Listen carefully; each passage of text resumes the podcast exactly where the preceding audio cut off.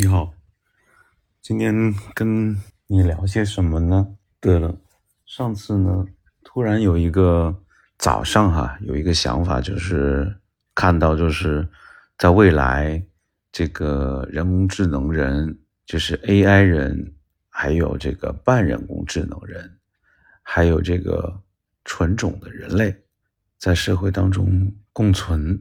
那么，辨识。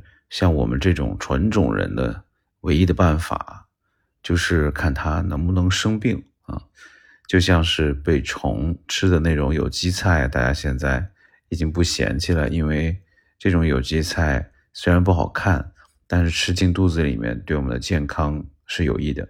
那么在未来社会当中呢，能生病就变成了这种纯种人的这种特权。贵族的一种标志，那么想通过这种方式来讽刺人们对疾病的社会性的歧视，因为现在我觉得经过这次疫情之后呢，我觉得每个人都都对这件事情，都对这个疾病社会化的这个议题充满了切身的体验。于是呢，呃，我就 问了一下 Chat GPT，我应该怎么来去。对这件事情，就写这样的一个未来的这种小说，他是跟我说呢，可以这样写：在未来的世界当中，人类和人工智能的生物共存。随着科技的发展，人类创造了各种半人工智能的生物，这些生物看起来和人类没有什么区别，但他们并没有人类的免疫系统，不能生病。对于人类来说，能生病。就成了一种特权，在这个社会当中，只有真正的人类才能生病，而人工智能生物和半人工智能生物却不能。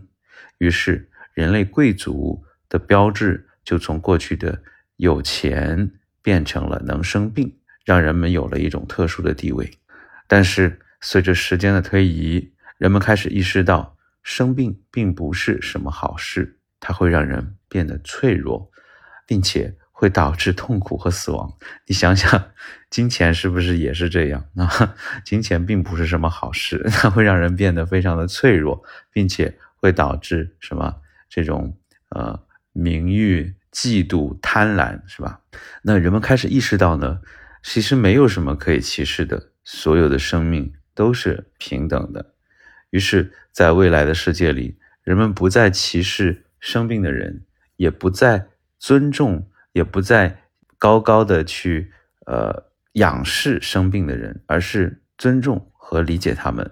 所有的生命，无论是人类还是人工智能生物，都是平等的，都应该得到尊重和关心。好了，今天就是到这里，非常感谢你，我们下次再见喽，拜拜。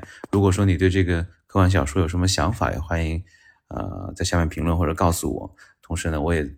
会把这篇小说，因为我以前没有写过小说，可以尝试着去把它，嗯，写一些东西出来。之后有什么进展，再和你来分享。就这样，再见。